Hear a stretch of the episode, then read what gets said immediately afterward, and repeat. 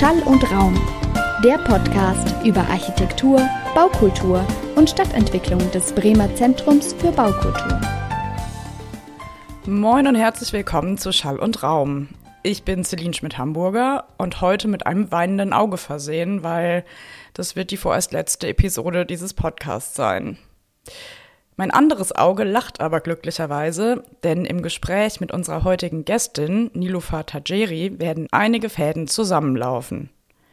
Nilufa ist Architektin und Architekturhistorikerin und bewegt sich mit ihrer Arbeit an der Schnittstelle zwischen Architektur, Architekturtheorie und Stadtpolitik. Wie bauen wir? Warum bauen wir so? Welche gesellschaftlichen Annahmen liegen zugrunde? Wen schließen wir aus? Und wo zeigen sich die fraglichen Zustände in der Stadt.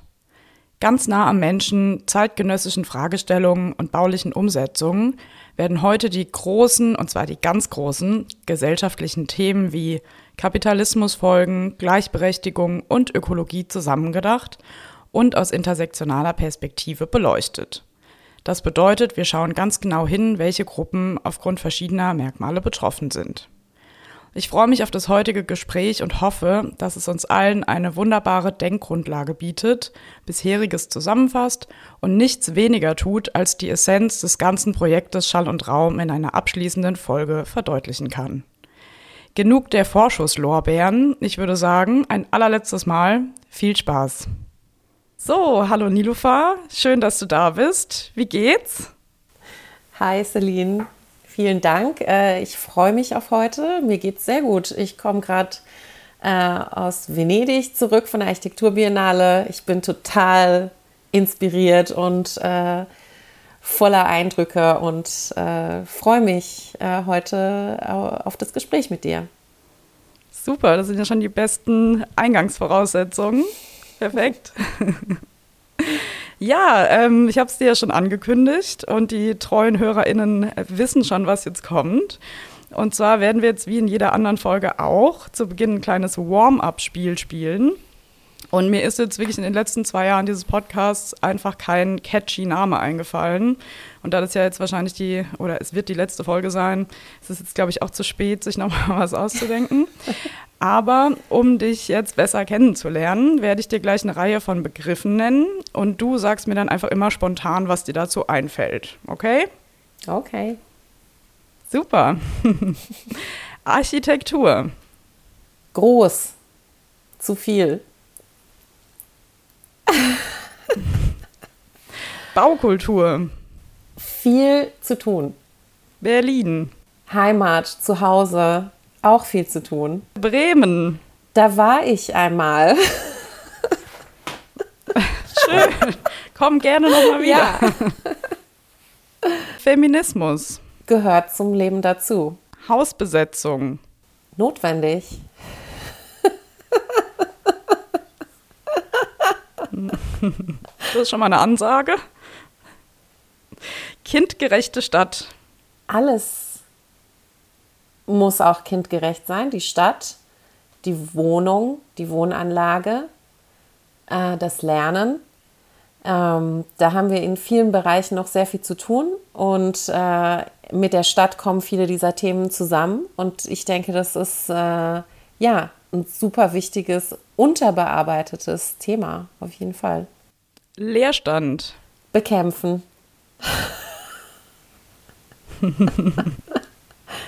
Lieblingsort?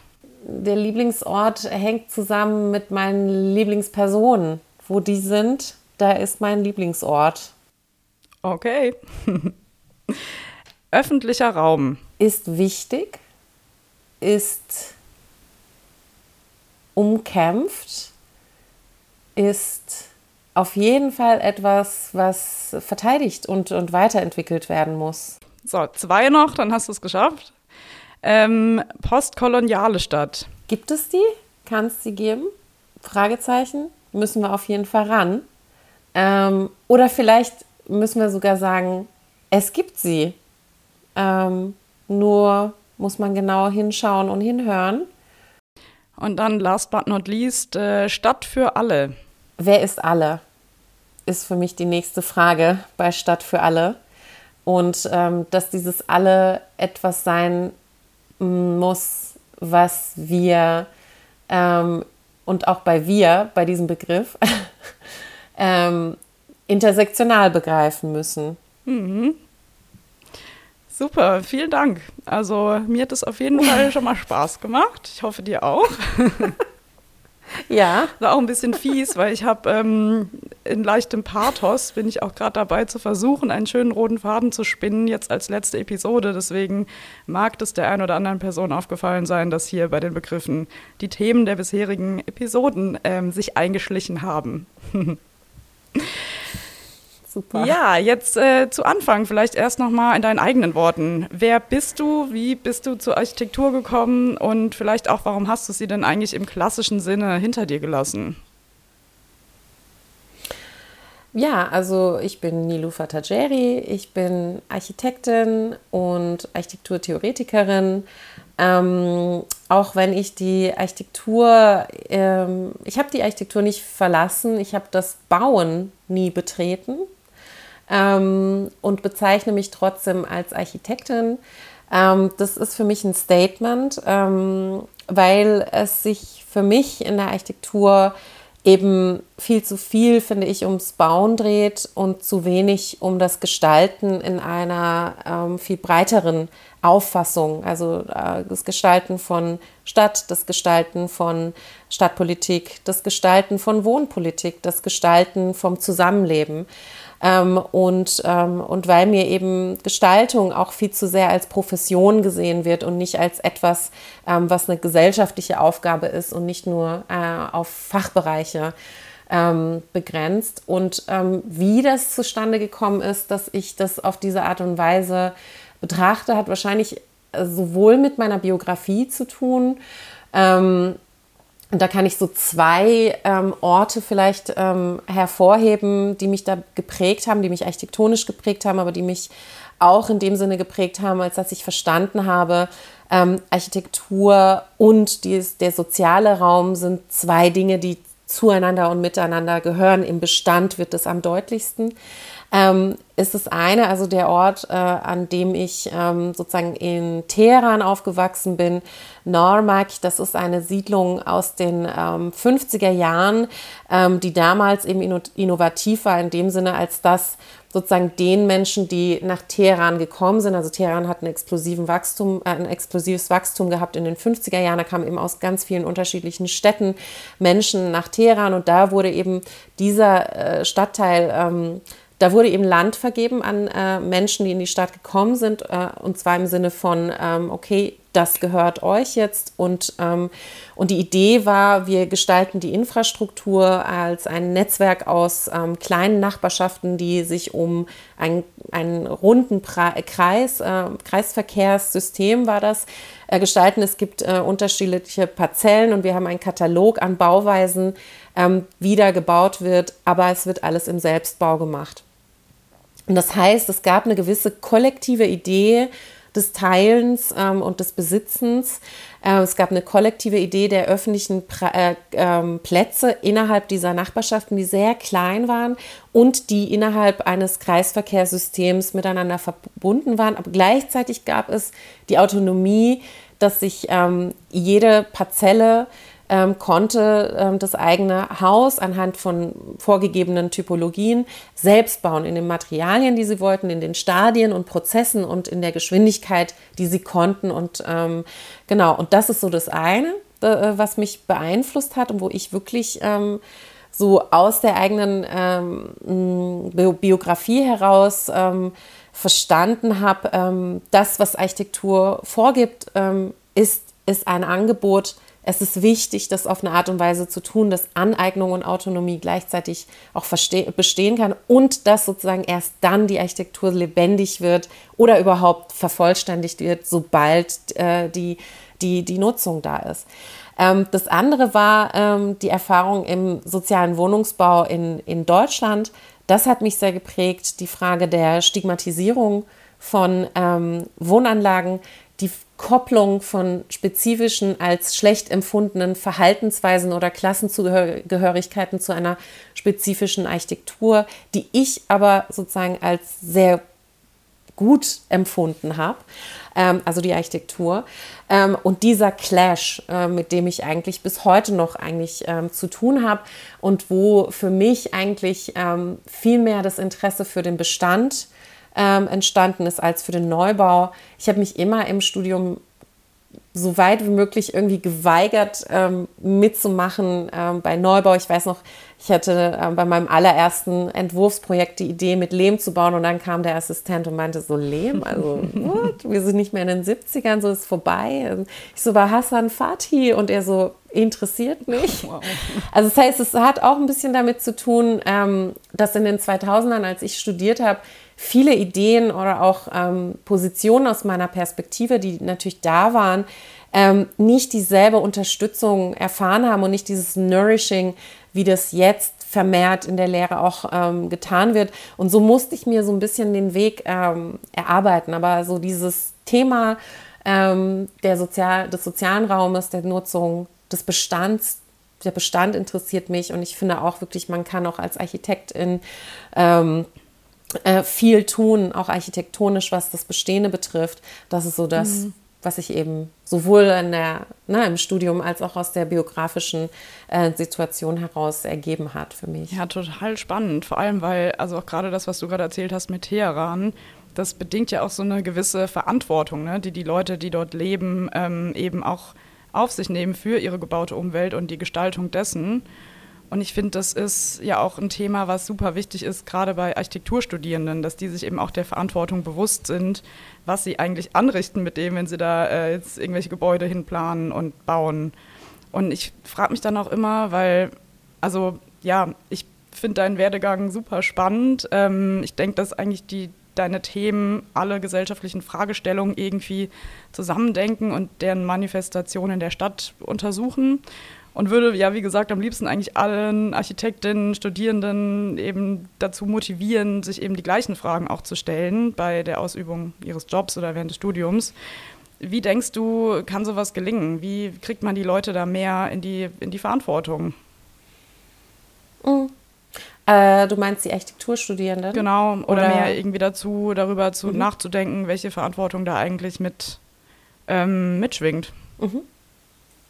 Ja, also ich glaube generell die Befragung der eigenen Biografie, das ist etwas, was total wichtig ist, weil ähm, viele Architekturstudierende kommen in die Universität und bringen mit sich eigentlich schon ein verkörpertes Wissen mit.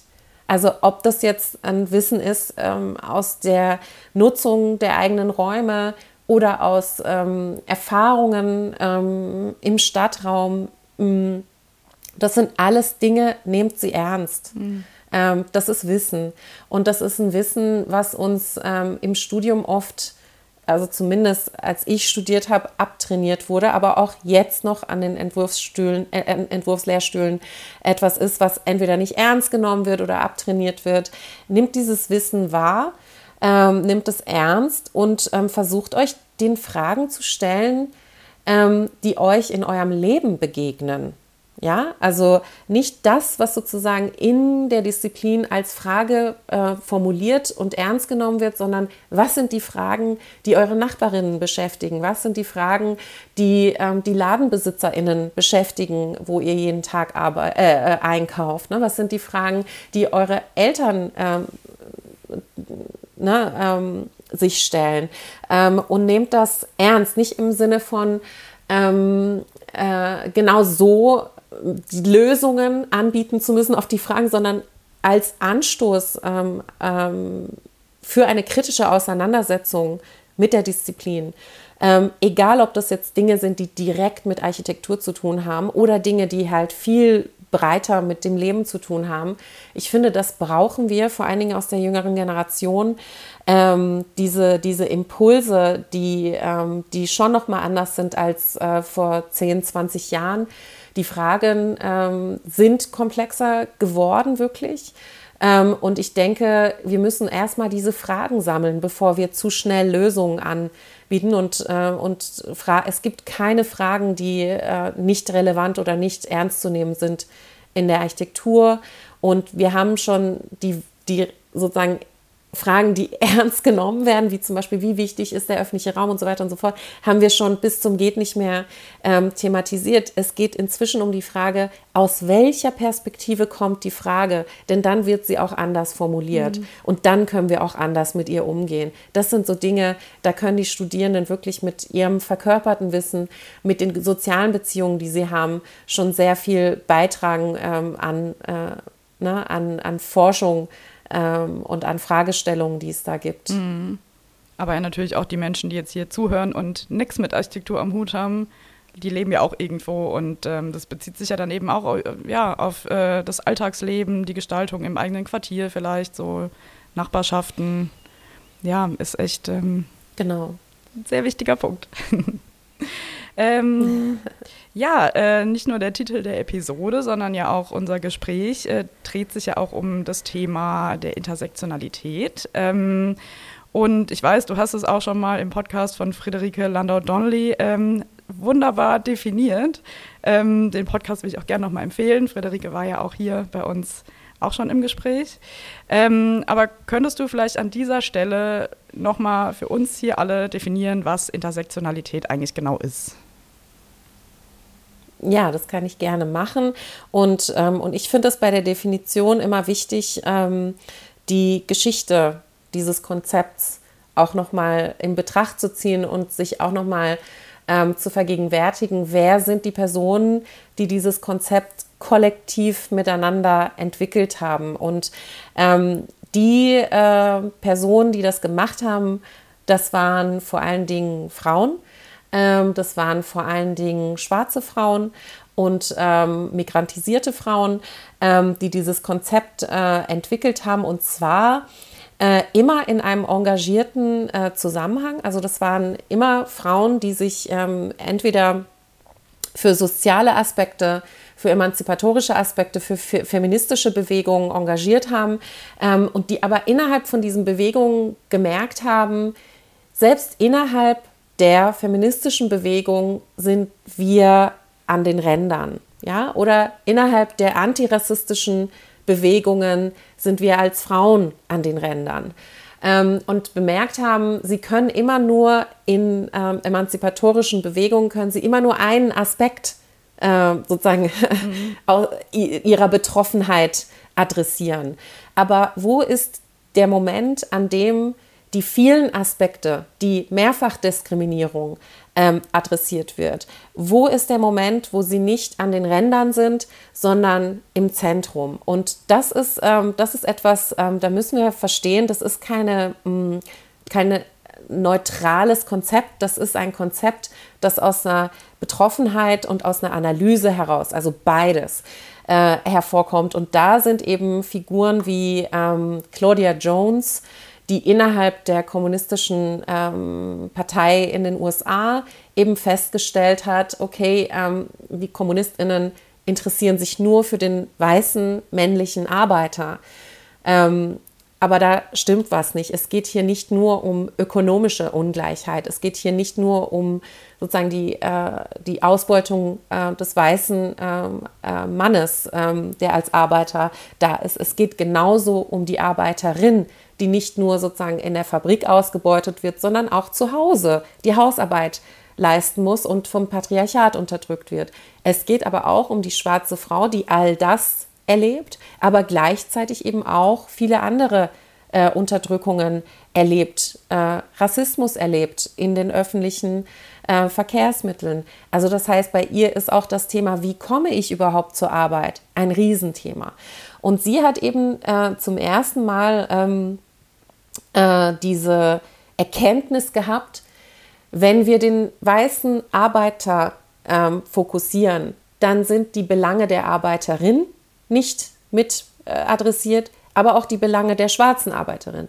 Wenn wir aber von der anderen Ecke schauen und die Belange der schwarzen Arbeiterin ähm, ins Zentrum der Fragestellung setzen, dann sind sowohl die Belange des weißen Arbeiters adressiert, als auch die Belange der weißen Arbeiterin und die Belange der schwarzen äh, Arbeiterin.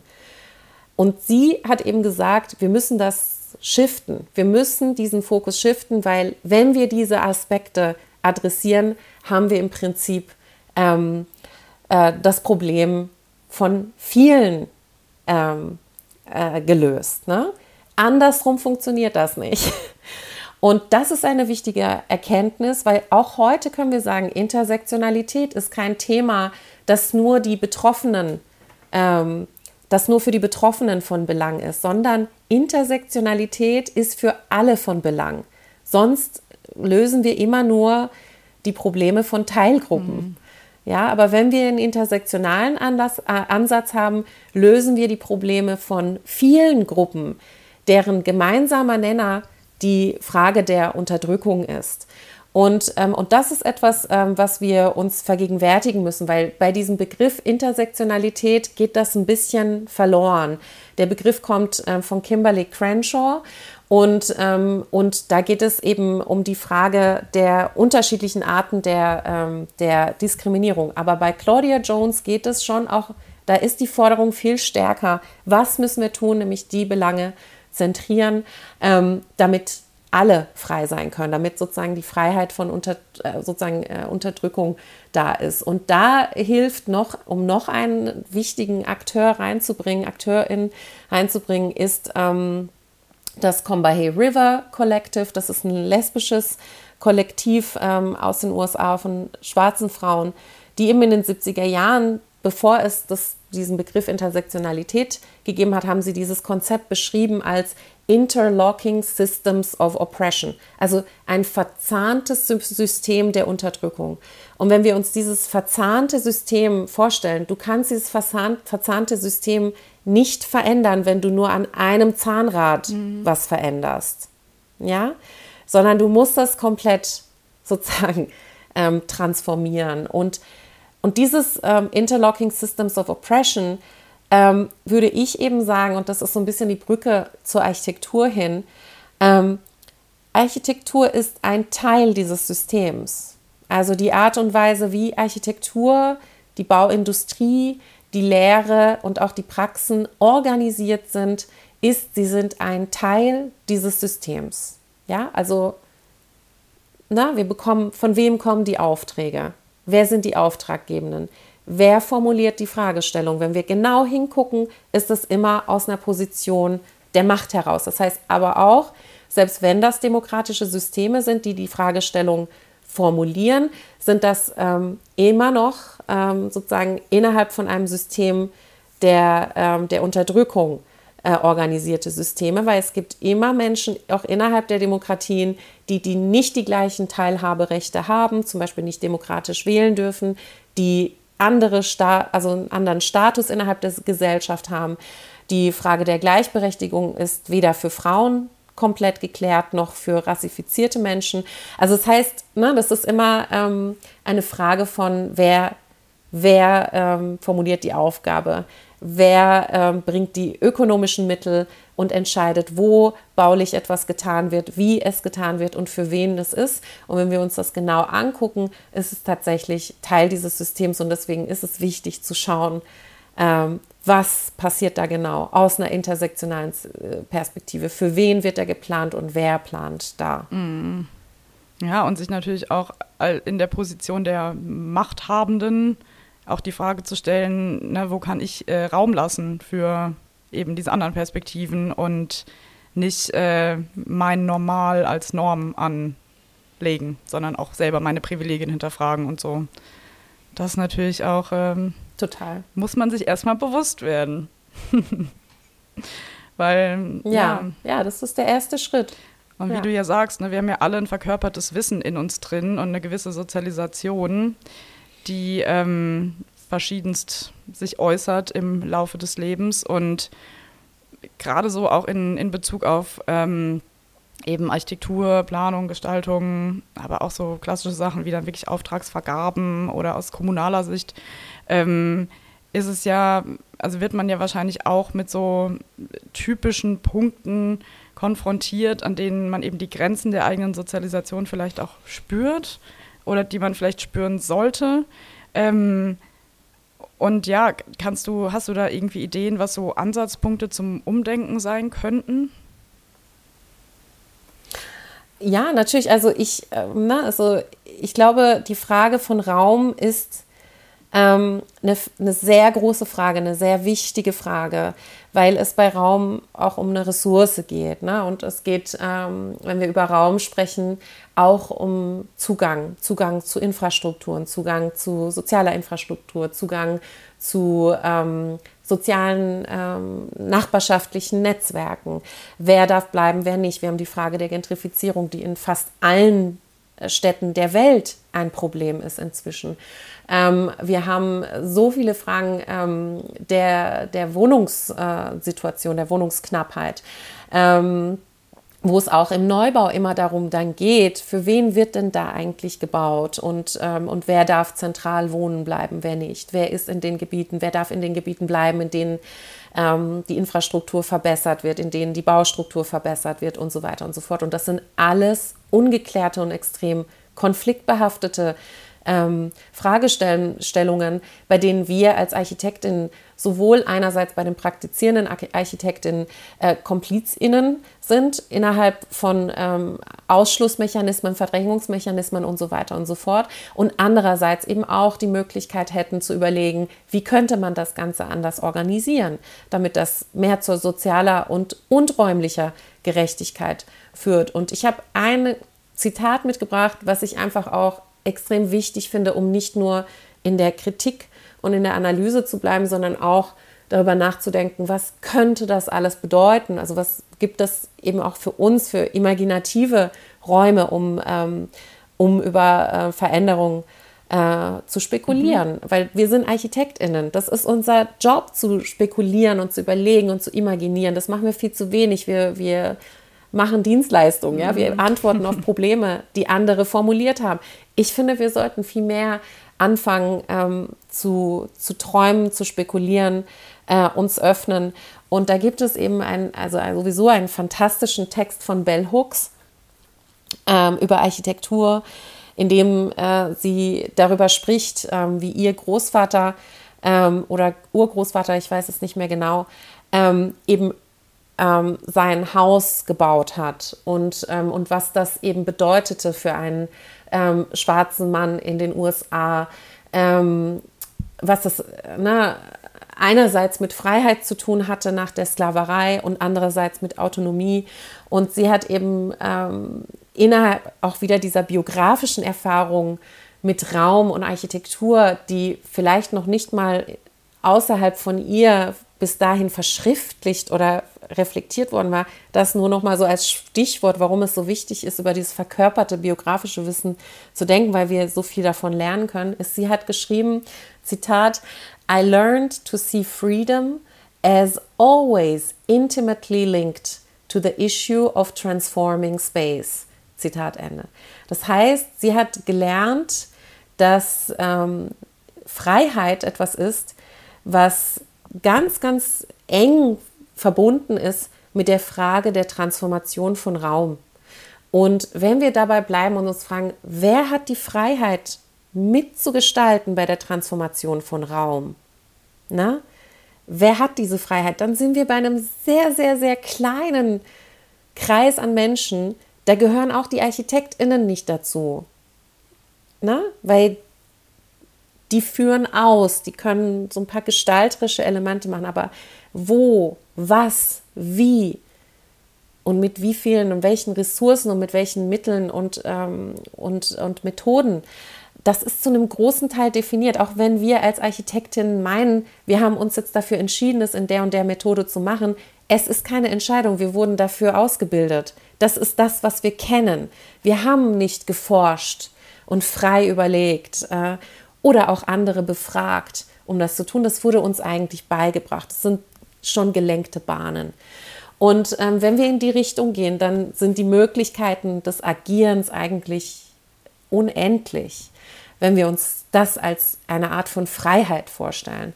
Und wenn wir diese Freiheit auch als etwas ähm, vorstellen, was unendlich geteilt werden kann, ohne kleiner zu werden. Ne? Ähm, und, ähm, und da, glaube ich, haben wir noch einiges, ähm, was wir ähm, was wir ähm, erreichen können, wenn wir uns vornehmen, nicht das zu zentrieren, was wir kennen oder auf die Beispiele zurückzugreifen, die uns beigebracht wurden, sondern eher die Positionen zu zentrieren, in denen eben Mehrfachdiskriminierung auftaucht. Und zwar nicht mit einer Idee von einer NGO oder einem sozialen Träger, der dann sagt, wir befragen die Leute und dann machen wir das. Nee, sondern in einer Art, in der es eine Augenhöhe gibt. Und, ähm, und wo die Beantwortung, wo die, das Fragen stellen da ist, wo die mehrfach, also die Fragen, die gestellt werden, die müssen da entwickelt werden, wo diese, diese Erfahrung der Mehrfachdiskriminierung ist. Da kommen die Fragen her. Und dann ist unser Job eigentlich nur noch zuhören.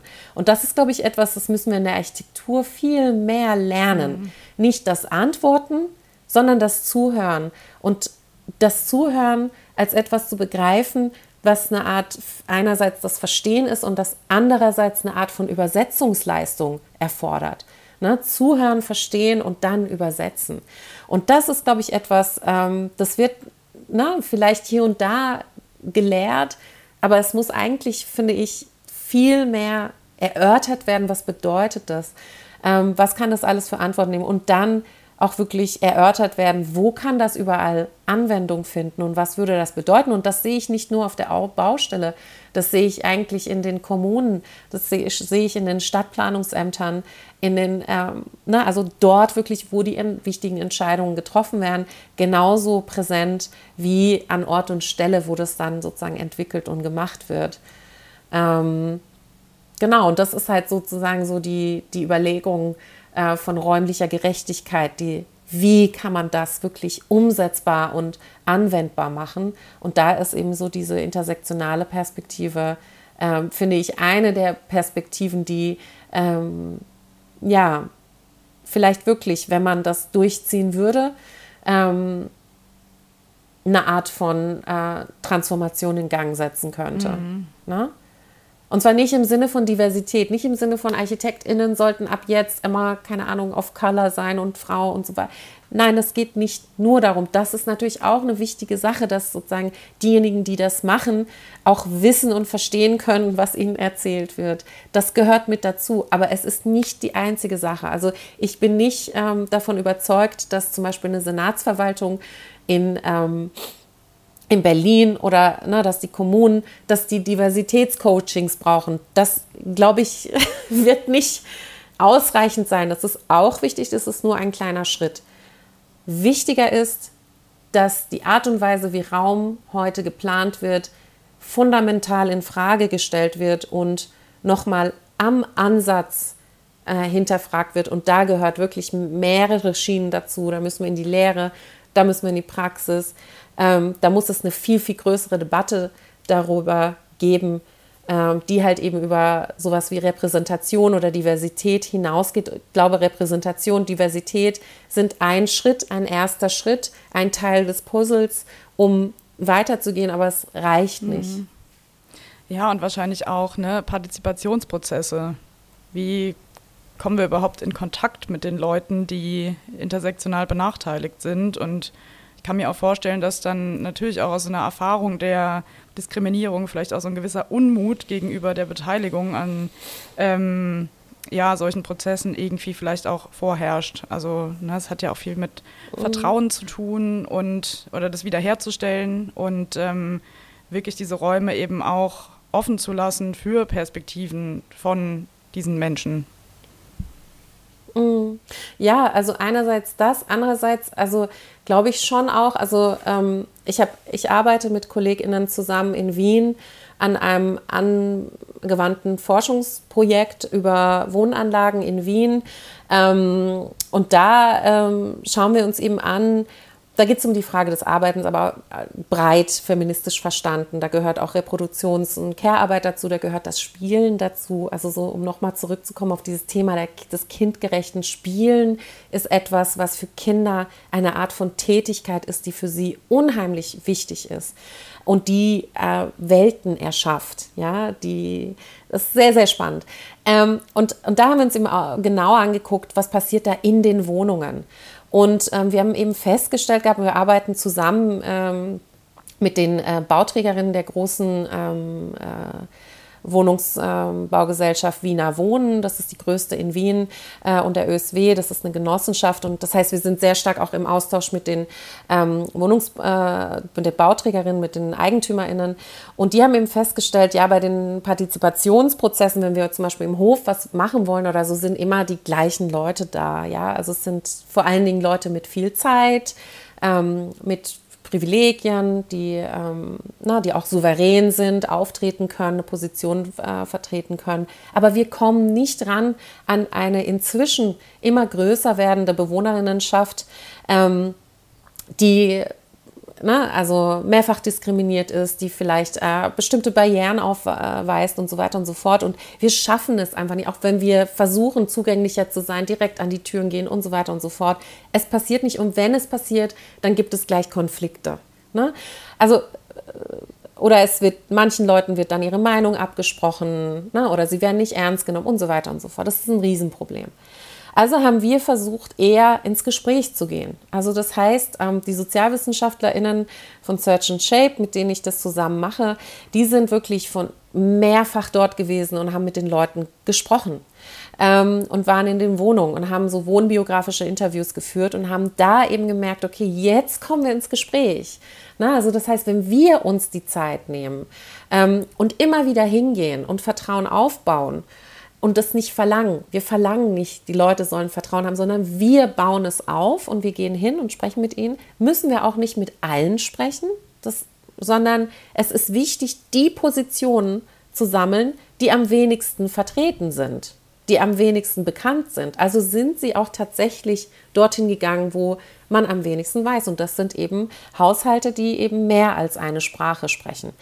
Ähm, und, und da sind wir auf unheimlich interessante, wichtige Positionen getroffen, äh, von denen wir unheimlich viel lernen können, die wir uns im Traum nicht hätten erdenken können, dass es zum Beispiel sowas wie saisonales Wohnen gibt in diesen Wohnanlagen, wo dann je nach Hitze oder Temperatur das Schlafen woanders stattfindet. Und dass es dafür ganz, ganz ähm, äh, ganz, ganz feine Methoden gibt, wie man das räumlich löst. Na, also so, so Dinge. Und da sind wir eben äh, jetzt auf dem Weg, dass wir sagen, es ist unheimlich wichtig, wohnbiografische Interviews zu führen, um qualitativ zu verstehen, was sind die Belange, was sind die Bedarfe, was sind die Problemstellungen, aber auch, wie lösen die Probleme, wie lösen die Leute das Problem schon autonom, äh, um davon zu lernen.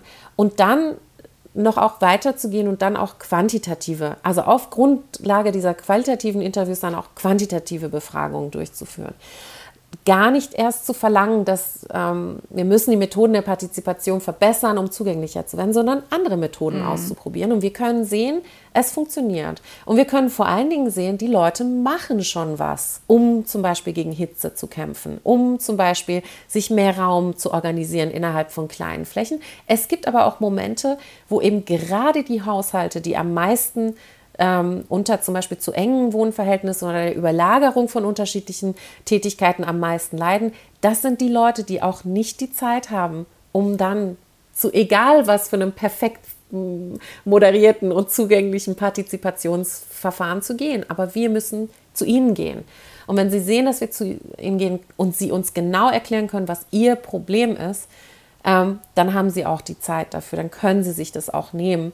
Aber wenn sie das Gefühl haben, sie müssen zu einem Prozess gehen, wo sie wo es viele Lager gibt mit ganz vielen unterschiedlichen Problemen, da können sie nicht mit konkurrieren, egal wie das Projekt, das Partizipationsprozess, äh, der Partizipationsprozess äh, gelagert ist. Es braucht die Zentrierung und es braucht die Aufmerksamkeit für mehrfach diskriminierte Menschen. Das ist das etwas, was wir jetzt auch schon feststellen können. Mhm. Ja, super spannend. Also ich meine, in Wien passieren eh ganz tolle Sachen, so wie auch in Barcelona oder auch in Südamerika.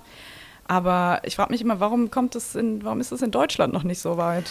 Oder sehe ich das nicht? Äh, ich, ich kann dir genau sagen, weil ich habe versucht, mit diesem Konzept der kleinen Eingriffe. Das ist dieses Konzept der kleinen Eingriffe, das gibt es seit 2016, das wurde in Deutschland entwickelt, das war ich Teil davon.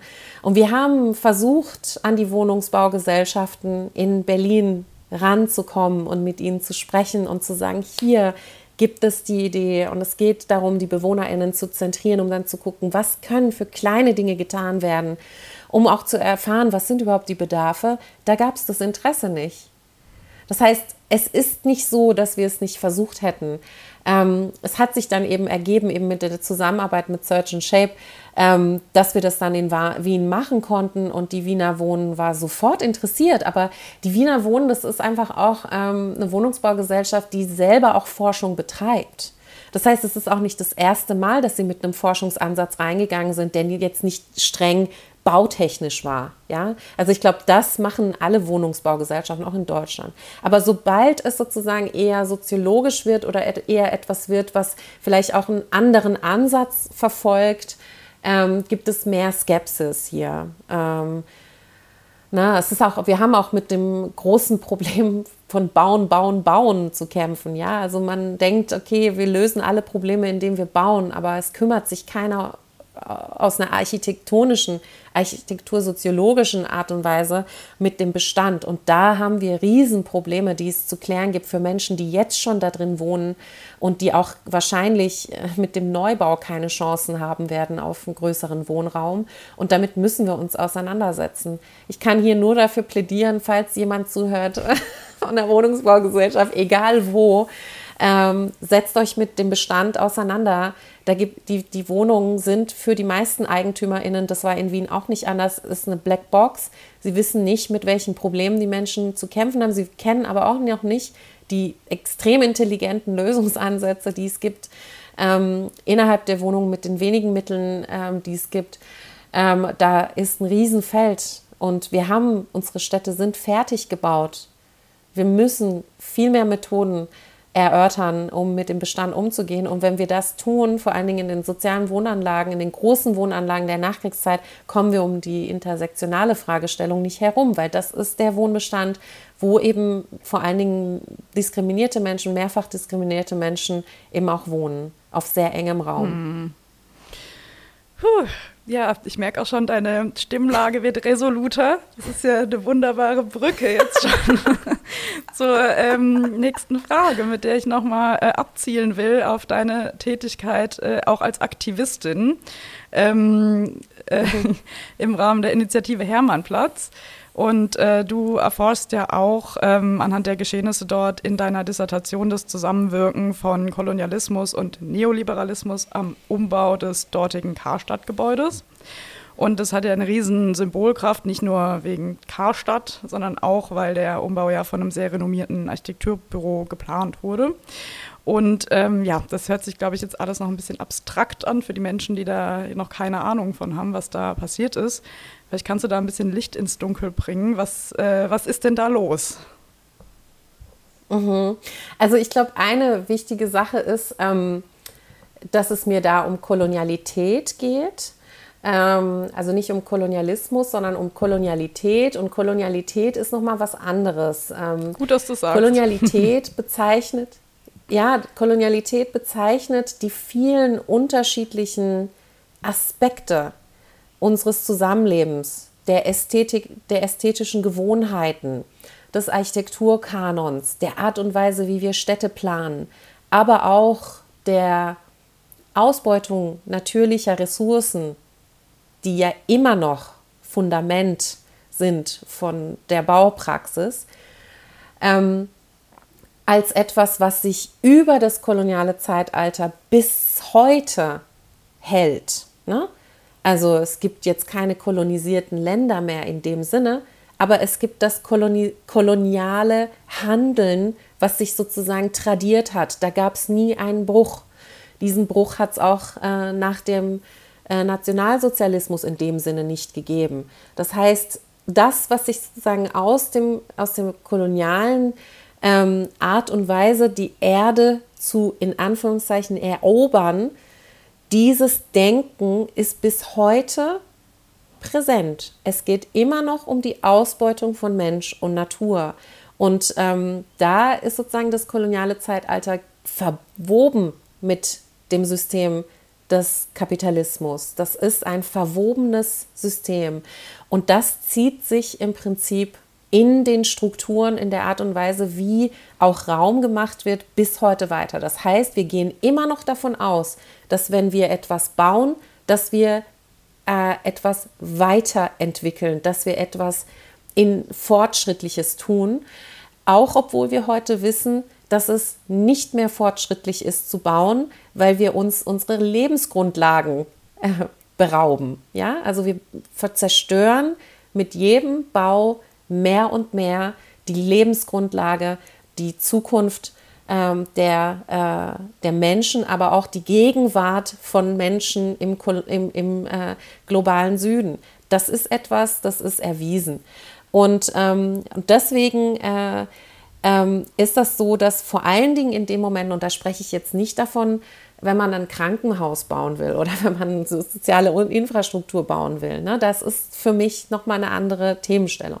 Aber wenn es um das private, privatwirtschaftliche ähm, Aufwerten der eigenen, ähm, des eigenen Konzernes geht, weil das der Konzern, ähm, um den es da geht, das ist ein Immobilienkonzern, funktioniert über das äh, Aufwerten des eigenen Immobilienportfolios, indem man Gebäude abreißt und auf eine ikonischere Art und Weise wieder aufbaut oder eben bis zur Unkenntlichkeit ähm, umbaut.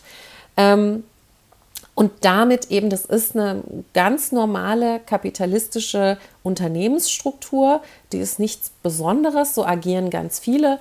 Und in dem Moment eben, als ich äh, am Hermannplatz aktiv geworden bin, das war 2019, da war Fridays for Future, ähm, da war die ökologische Fragestellung, da hat sich Architects for Future gebildet, da hat sich eben ähm, umso mehr ähm, bei mir, das war aber auch schon vorher, Abrissthema gab es bei mir schon vorher, ähm, bei mir eben geklärt, es ist absurd, ein funktionsfähiges Gebäude ein, abzureißen, äh, nur um sozusagen für privatwirtschaftliche Zwecke äh, Profit zu generieren und das in der Nachbarschaft, die extrem von Verdrängung, ähm, Verdrängung ähm, betroffen ist.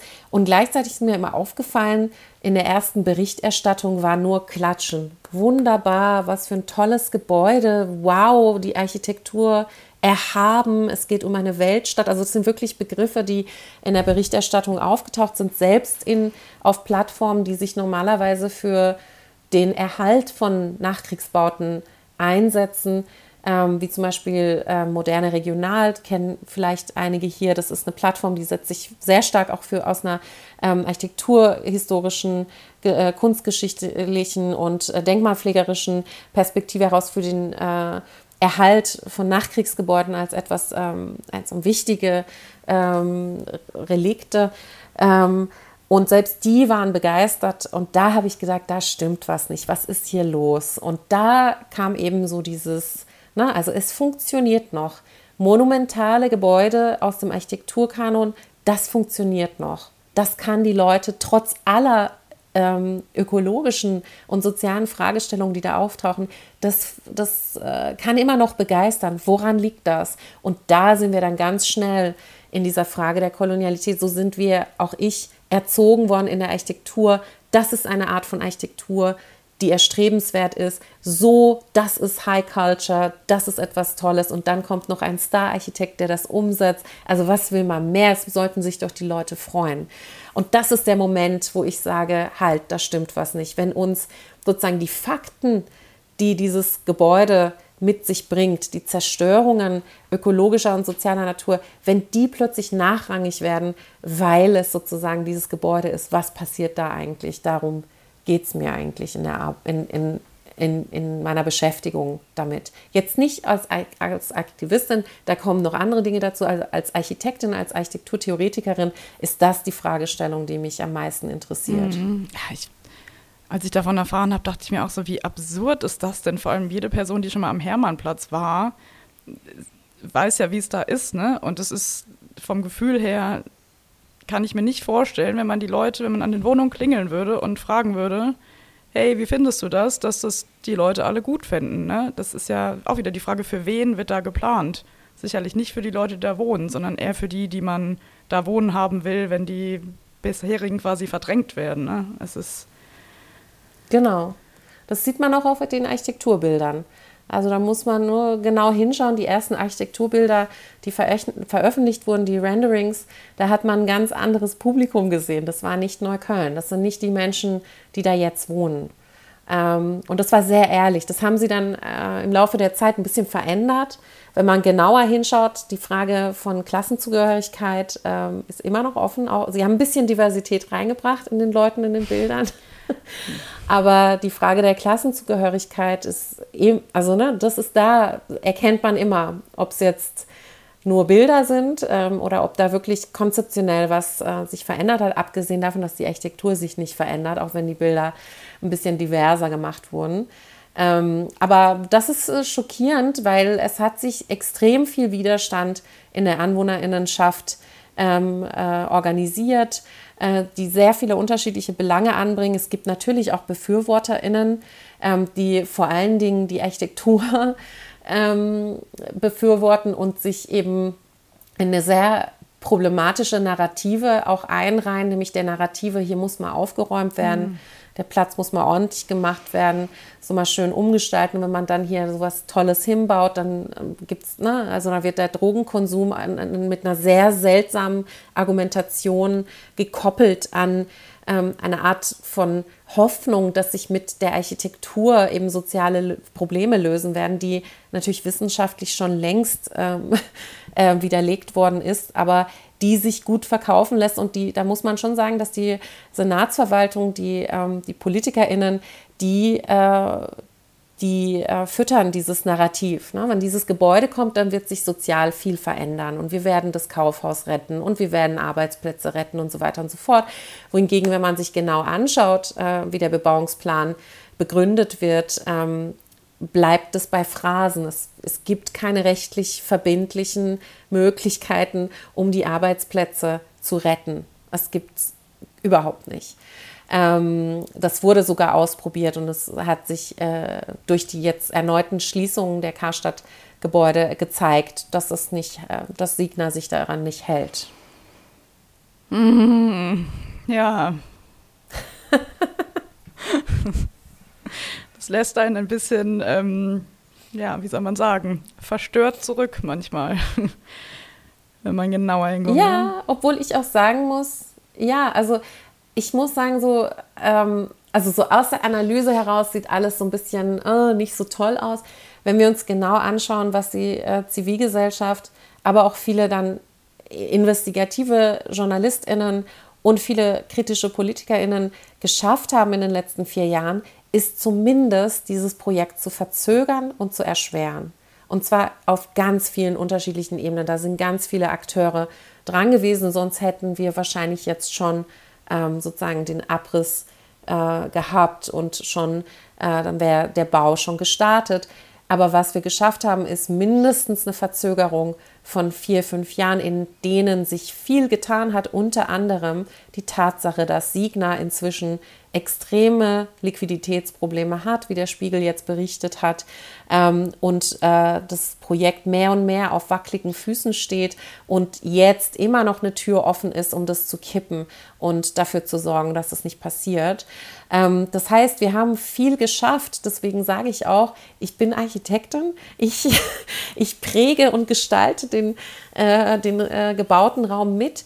Äh, unter anderem, indem ich eben dafür auch mit äh, ähm, also ne, äh, kollektiv mit dafür gesorgt habe, dass dieses Projekt nicht äh, auf die geplante Art und Weise zustande kommt, sondern in allen Schritten erschwert worden ist, gemeinsam mit vielen anderen wichtigen Akteuren, die innerhalb ihres äh, Handlungsrahmens äh, ihren Teil beigetragen haben. Ähm, und, äh, und ich kann nur sagen, wir werden sehen, was als nächstes jetzt noch rauskommt. Die Bebauungspläne wurden veröffentlicht. Die Argumentation ist sehr schwach und angreifbar. Hm. Aber ich meine, es ist ja gut zu sehen, dass es auch wirklich was bringt, sich zu engagieren. Also das ist ja, macht ja wirklich Mut. Also das auf jeden kann Fall. Man noch mal so das kann ich allen immer nur auf jeden Fall mit und bei, bei mir hat es eigentlich nur damit angefangen, indem ich mit anderen gesprochen habe. So, sag mal, findest du das auch so crazy? Ja, finde ich auch. Mhm. Und dann finden sich die Leute schon zusammen man muss gut äh, argumentieren können und auch ähm, die emotionale Ebene erreichen können. Bei Architektur geht es auch immer um Gefühle. Es darf, äh, finde ich, nicht äh, unterschätzt werden, wie wichtig diese Art der, ähm, der Reflexion auch ist. Die emotionale äh, Reflexion darüber, die ist nicht unbedingt subjektiv in dem Sinne. Ne? Es gibt auch kollektive Emotionalität, die eine Berechtigung hat, ähm, die, die etwas aussagt. Mhm. Ja, ich finde, das passt ja auch wieder genau zu dem Thema vom Anfang mit dem verkörperten Wissen und dem Ernstnehmen der Studierenden. Also mhm, definitiv. Genau. Also einfach ein einfühlsamerer Umgang miteinander. Wenn man das so sagen genau. kann. Ja. Mhm, ähm, ja. ja. Hast du zum Schluss vielleicht noch so eine Take-Home-Message oder mehrere für uns, die ähm, ja. Ja vielleicht so die Beziehung von Architektur und Gesellschaft äh, beschreiben? Ja, absolut. Ich habe da auch vorher drüber nachgedacht und, ähm, und tatsächlich, ich habe eine ganz, ganz einfache Message. Die ist auf Englisch. Ähm, und zwar aus dem einfachen Grund, weil ich das sozusagen ähm, ein Zitat von ähm, Audre Lorde ähm, versuche in den Raum zu übertragen. Und zwar hat Audre Lorde ähm, gesagt, There is no such thing as a single issue struggle because we do not live single issue lives. Das heißt, es gibt nicht dieses ähm, auf ein Thema reduzierte ähm, Struggle, also oder, oder Kampf oder Konflikt, weil wir keine äh, monothematischen Leben führen. Und, ähm, und ich habe das übertragen auf ähm, And there is no such thing as a single issue space. Also das heißt, wir haben es auch nicht mit monothematischen Räumen zu tun. Und was bedeutet das? Das bedeutet, der, ähm, Trans also der Transformationsgedanke, der ja in der Architektur drin ist, das ist äh, keine Single-Issue-Struggle. Ja? Also es ist kein monothematisches ähm, Gebilde, sondern das hat eigentlich mit vielen anderen Themen zu tun. Und da geht es darum, die Themen zu vereinen. Es geht darum, ähm, die, die Kämpfe und die Transformationsgedanken zusammenzubringen und nicht monothematisch zu bleiben. Nicht nur sozusagen auf dem Thema Gestaltung äh, im Sinne von Ästhetik oder Gestaltung im Sinne von nur ökologischen Lösungen, sondern es geht immer um das Zusammendenken dieser vielen unterschiedlichen Themen. Und das muss nicht ein Architekt oder eine Architektin allein lösen, aber es geht um das Vernetzen von Wissen, um das Zusammenbringen von vielen unterschiedlichen Akteuren, die ebenbürtig miteinander zusammenarbeiten weil es eben keine monothematischen Räume gibt. In jedem Raum haben wir sehr viele unterschiedliche Themen und in der Architektur neigen wir leider zur Essentialisierung, das heißt zur Reduktion von Themen. Das ist nicht der Weg, der ähm, ja, auf irgendeine Art und Weise angemessen ist. Wir müssen äh, in Richtung Komplexität, wir müssen die Komplexität aber nicht alleine lösen sondern wir müssen kooperieren. Und zwar mit AkteurInnen, die im Moment nicht Teil dieses Kooperationsgedankens der Architektur sind. Klar wird in der Architektur viel kooperiert, aber es geht darum, viel mehr breiter zu denken, mit sozialen Bewegungen zu arbeiten, mit Einzelpersonen zu arbeiten, mit unterschiedlichen Akteuren zu begreifen, was ist es denn eigentlich, was diese Komplexität im Leben ausmacht, ohne sie zu reduzieren.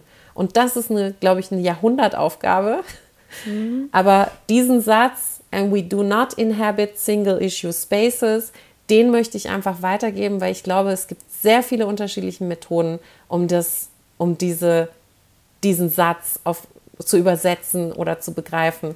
Äh, genau, das ist meine Message. Ja, wow, das ist auf jeden Fall eine sehr gute, starke Message und zeigt ja auch nochmal, dass eben jede Person befähigt ist, was zu sagen zur gebauten Umwelt und Expertin ihres yes. seines Lebens ist. Nilofa, es hat mir ganz viel Spaß gemacht. Danke für ähm, das Gespräch, deine Zeit. Ja, mir auch. Vielen Dank, Celine. So, das äh, ja, war sie nun, die letzte Episode. Die ganzen Links und alles weitere sind wie immer in den Show Notes. Und ja, also die Episode war jetzt die 30. Wie passend, dass ich dieses Jahr auch 30 werde. Ist das nicht ein Zeichen? Ich finde es einfach immer toll, wenn sich der Kreis äh, schließt. Also 30 Folgen mit insgesamt 33 Gästinnen aus 13 Städten und vier Ländern. Darunter waren Architektinnen, Aktivistinnen, Forscherinnen, Kommunen, Sozialarbeiterinnen und Stiftungen. Also ein ganz schönes Potpourri an Perspektiven. Das Corona-Baby Schall und Raum, was ja im Juli 2020 auf die Welt kam, kann jetzt laufen und macht sich auf den Weg in die weite Welt. Ich denke, wir sind jetzt alle gut gerüstet, um uns der gebauten Realität zu stellen – sie zu hinterfragen, zu sehen, wo es hakt, wie es besser gehen kann und wie viele tolle Menschen sich mit diesen Themen beschäftigen. Vermutlich wird niemand mehr denken, die gebaute Umwelt ist halt wie sie ist. Hoffe ich zumindest sehr. Ich werde mich nun weiteren spannenden Projekten widmen, möchte aber auch darauf verweisen, dass die Inhalte des Podcasts nicht an Aktualität verlieren werden. Also hört immer gerne wieder rein, verbreitet ihn weiter und wer Lust hat, das Format weiterzuführen, meldet euch gerne unter podcast.bzb-bremen.de. Zu guter Letzt nochmal ein Riesendankeschön an die wahren Urban Legends, die es über die Jahre ermöglicht haben, dieses großartige Projekt in die Tat umzusetzen. Zum einen die sieben Mitarbeitenden über die Zeit, Franziska Ass, Hanna Neumann, Jasmin Roloff-Omari, Annika Kraut und die PraktikantInnen Jule Böcking und Niklas Goldstein. Außerdem der Designer Lars Neckel fürs Logo und natürlich die tollen Socken sowie das Team vom BZB, allen voran Christian von Wissel, Frank Peters und Jörn Schaper. Es war mir eine Ehre. Schall und Raum, der Podcast. Idee, Konzept und technische Durchführung Celine Schmidt-Hamburger. In Zusammenarbeit mit Christian von Wissel, Jörn Schaper und Frank Peters. Sprecherin und Recherche Franziska Ass. Social Media und Recherche Annika Kraut. Sounddesign Matthias Kloppe. Design Lars Neckel. Ein Format der Hochschule Bremen und des Bremer Zentrums für Baukultur.